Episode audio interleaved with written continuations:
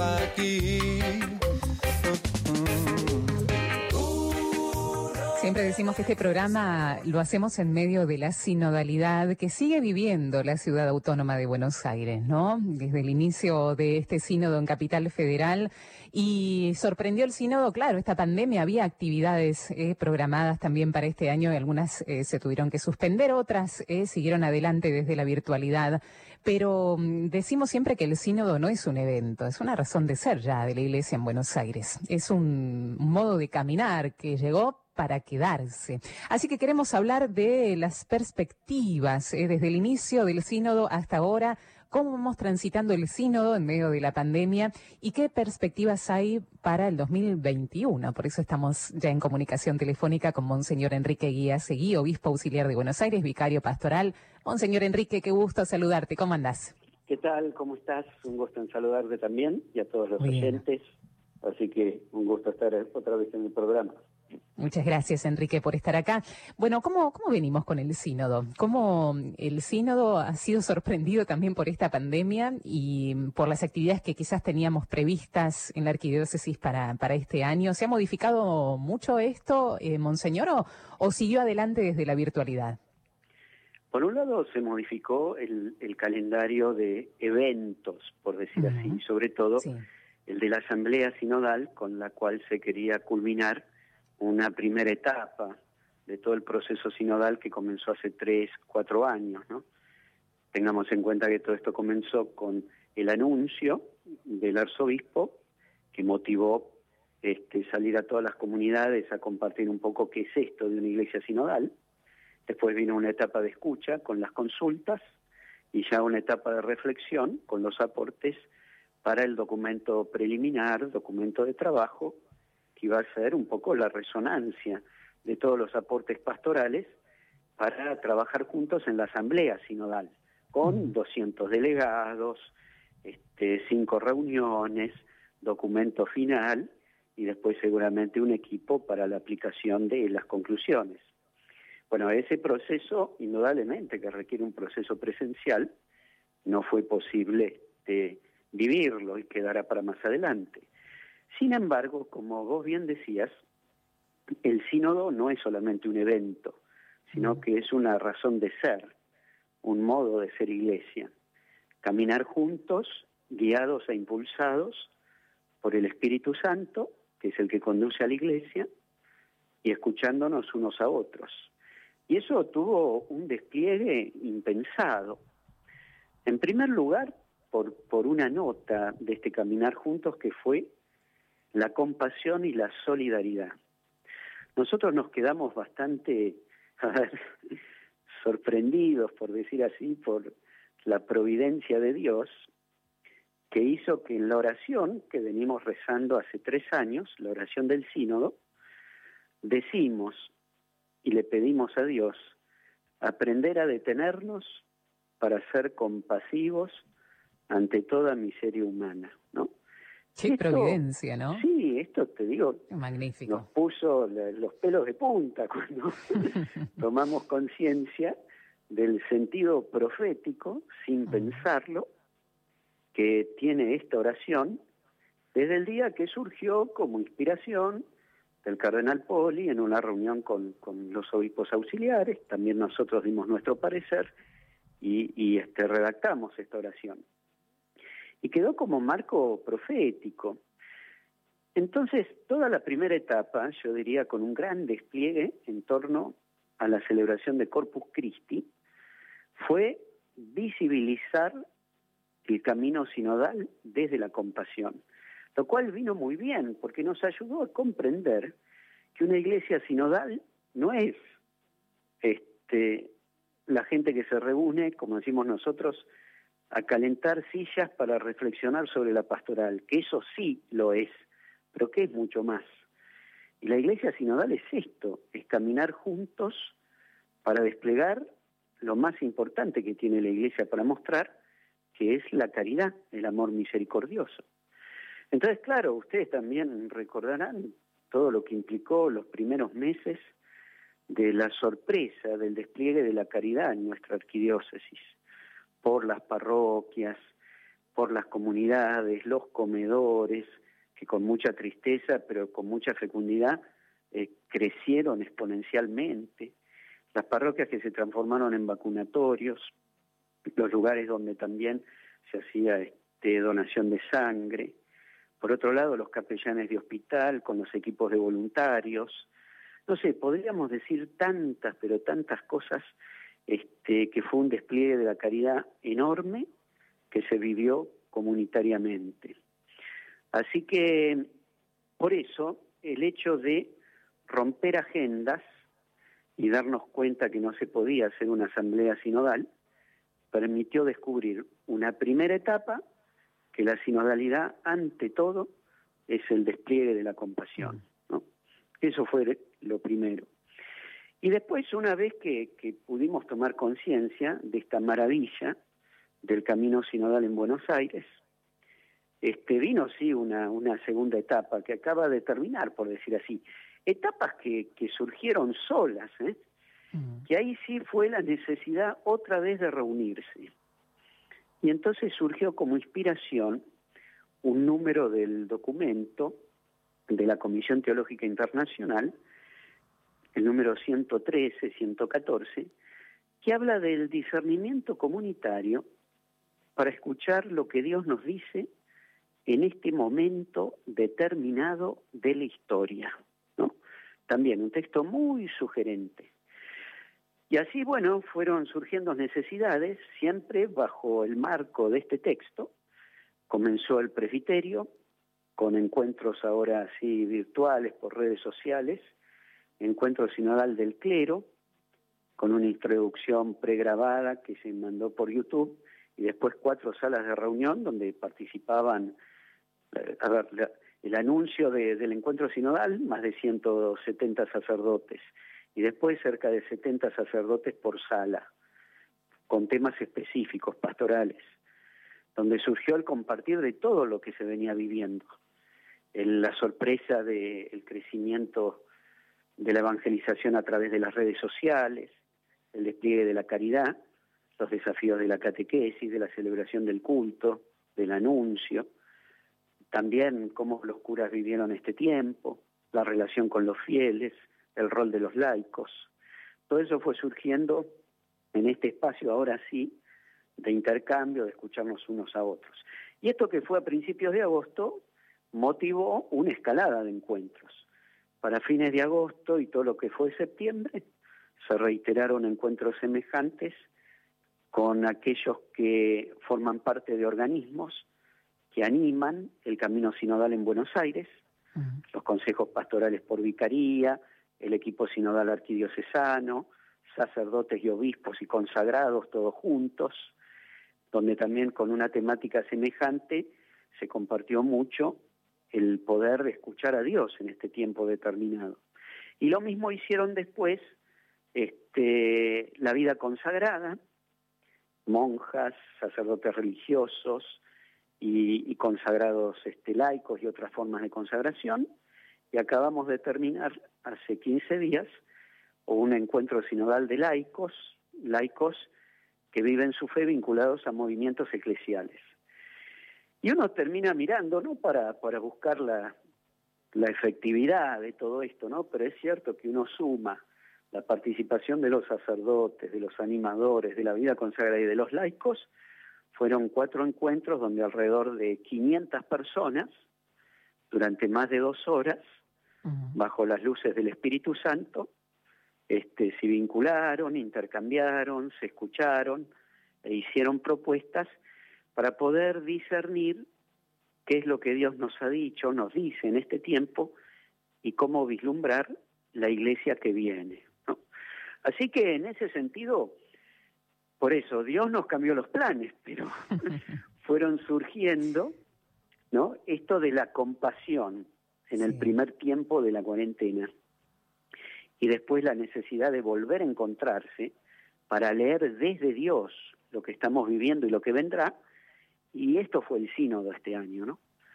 Y ahora, bueno, quedará un poquito, yo creo que esta etapa final del año, donde con ciertos elementos de apertura, que ya vamos teniendo en la ciudad, yo creo que vendrá una etapa más de salida, una etapa misionera, poniendo la mirada en, una misión o campaña de Navidad, ¿no? Ya viendo si es posible hacer algunos eventos en la calle o alguna campaña misionera y solidaria, ¿no? Este, importante, ¿no? Como para que la iglesia pueda volver a estar en la calle. Así que yo creo que el proceso sinodal, por eso, no programado por nosotros, sino este, inspirado por el mismo Dios, ¿no? Llevó un poco este camino. La compasión, el discernimiento comunitario y yo creo que ahora una misión con un toque solidario muy fuerte. Monseñor Enrique, no sé si tenés unos minutos más, me gustaría hacer una pausa musical y, ¿sabes? Me inspiraste a que podamos... Pensé que ibas a este, hacerme alguna pregunta, pero bueno, le di nomás voy, para compartir. Claro, no, no, pero es maravilloso lo, lo, lo, lo, que, el recorrido que has hecho desde el inicio hasta ahora y yo me quedé pensando mucho en esta oración tan profética y providente, la oración para el sínodo arquidiocesano, y me gustaría, junto con, con la audiencia, que podamos volverle a dar un sentido a esta oración en sus diferentes partes. ¿Qué significa, por ejemplo, detenernos hoy, eh? seguir deteniéndonos en nuestras realidades cotidianas, más allá de las actividades que la Iglesia Arquidiocesana propone. ¿Qué, es aprender a detenernos? sí, estamos en casa hace siete meses, eh, estamos detenidos. No, eh, ¿qué, ¿Qué significa en lo profundo aprender a detenernos? ¿Qué significa ser compasivos ante toda miseria humana? ¿Qué significa que el Espíritu nos impulse? ¿Qué significa que hagamos un espacio de comunión y renovación. Eh, si te parece, podemos desglosar esta oración, eh, Padre Enrique, después de la canción que nos va a regalar Nelson. Ya venimos.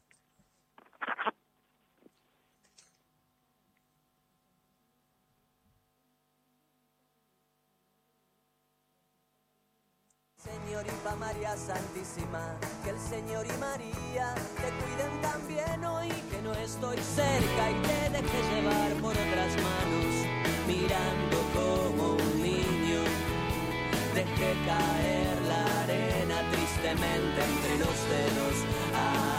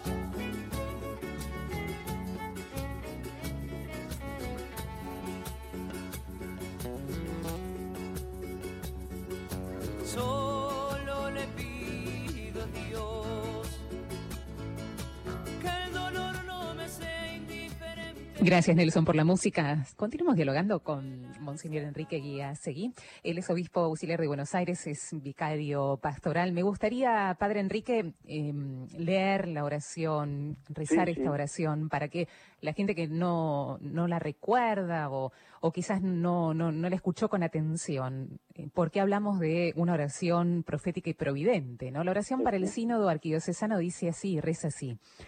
Padre misericordioso, como Iglesia de Buenos Aires, queremos ponernos en camino, a la escucha de la palabra de tu Hijo y escuchándonos entre nosotros. Queremos ser misioneros misericordiosos, aprender a detenernos y ser compasivos ante toda miseria humana. Que tu espíritu de amor nos impulse para hacer de nuestro sínodo un espacio de comunión y renovación. Madre del buen aire, no nos desampares. San Martín de Tours ruega por nosotros. Amén. Amén.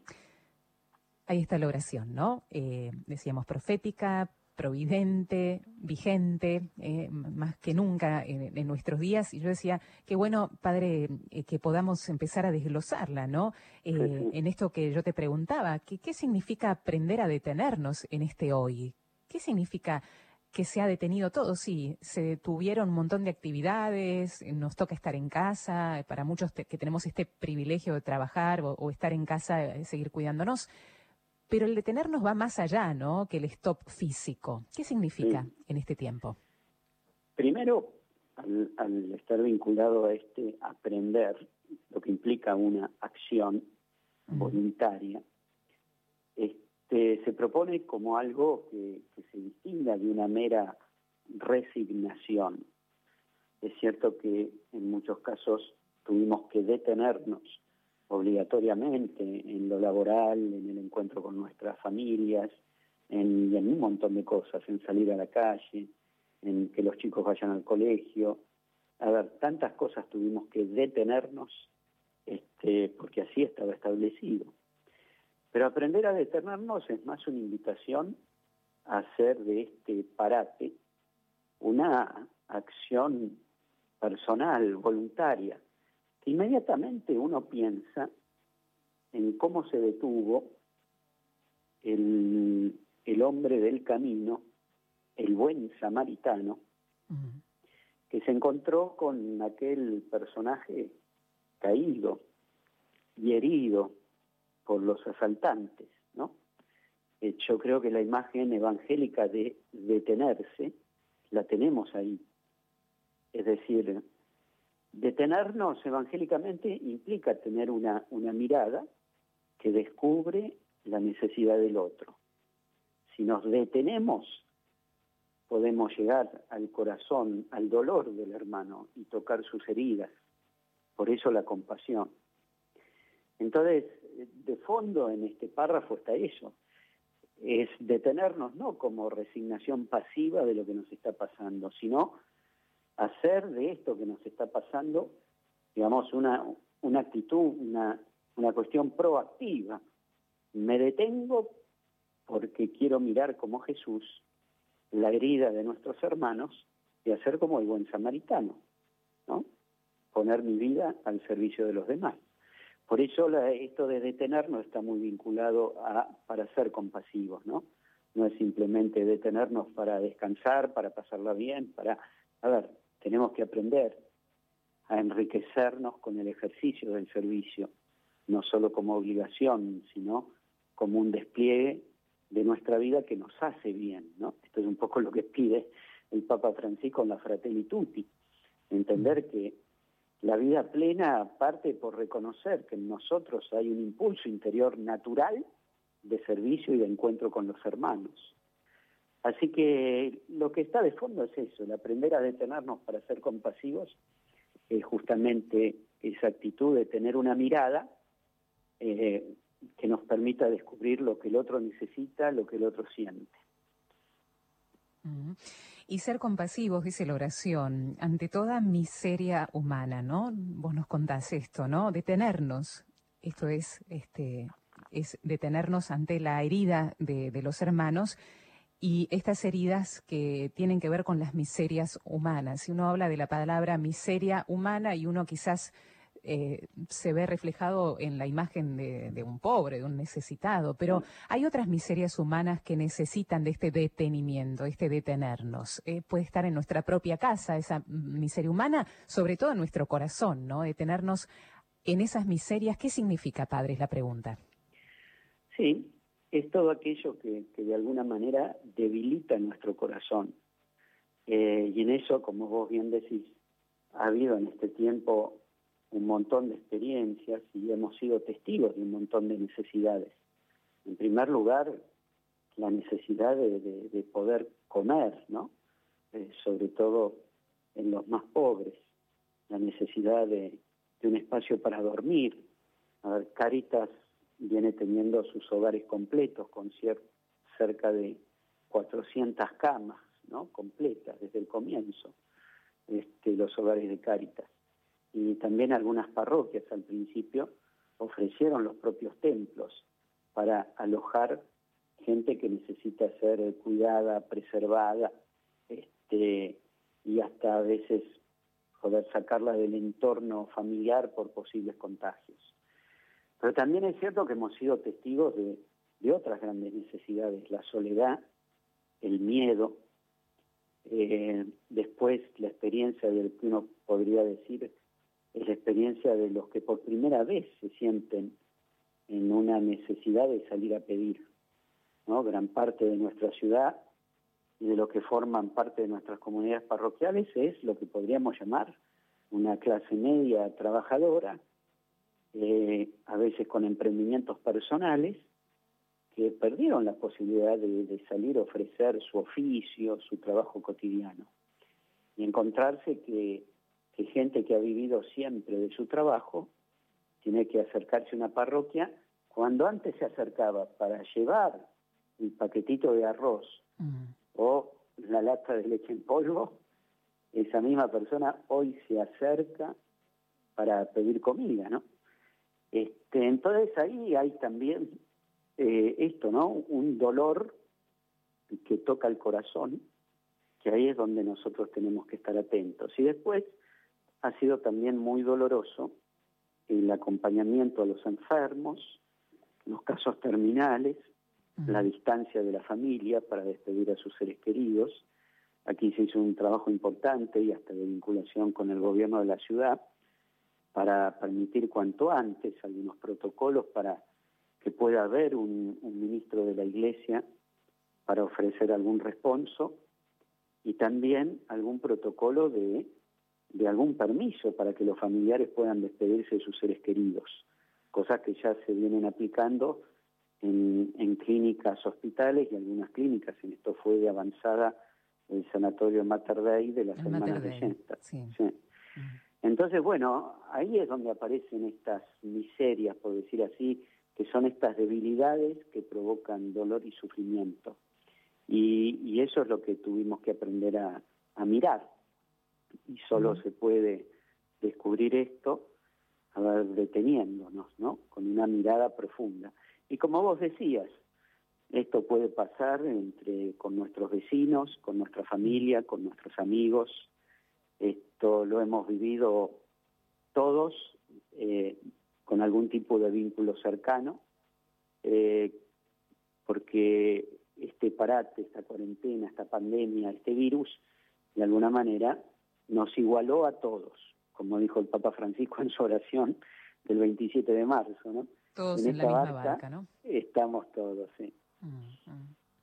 Viste que en este tiempo, padre, eh, se nos recomienda eh, que, ventilemos los ambientes, que, abramos las ventanas y que ventilemos y que lavemos con lavandina los objetos y todo lo que toquemos con el alcohol al 70%, que ya es como que es común, ¿no? Salimos de casa y el trapito en, este, en la puerta y la ventilación de los ambientes. Yo pensaba en esto y justo pensaba en esta mañana, ¿no?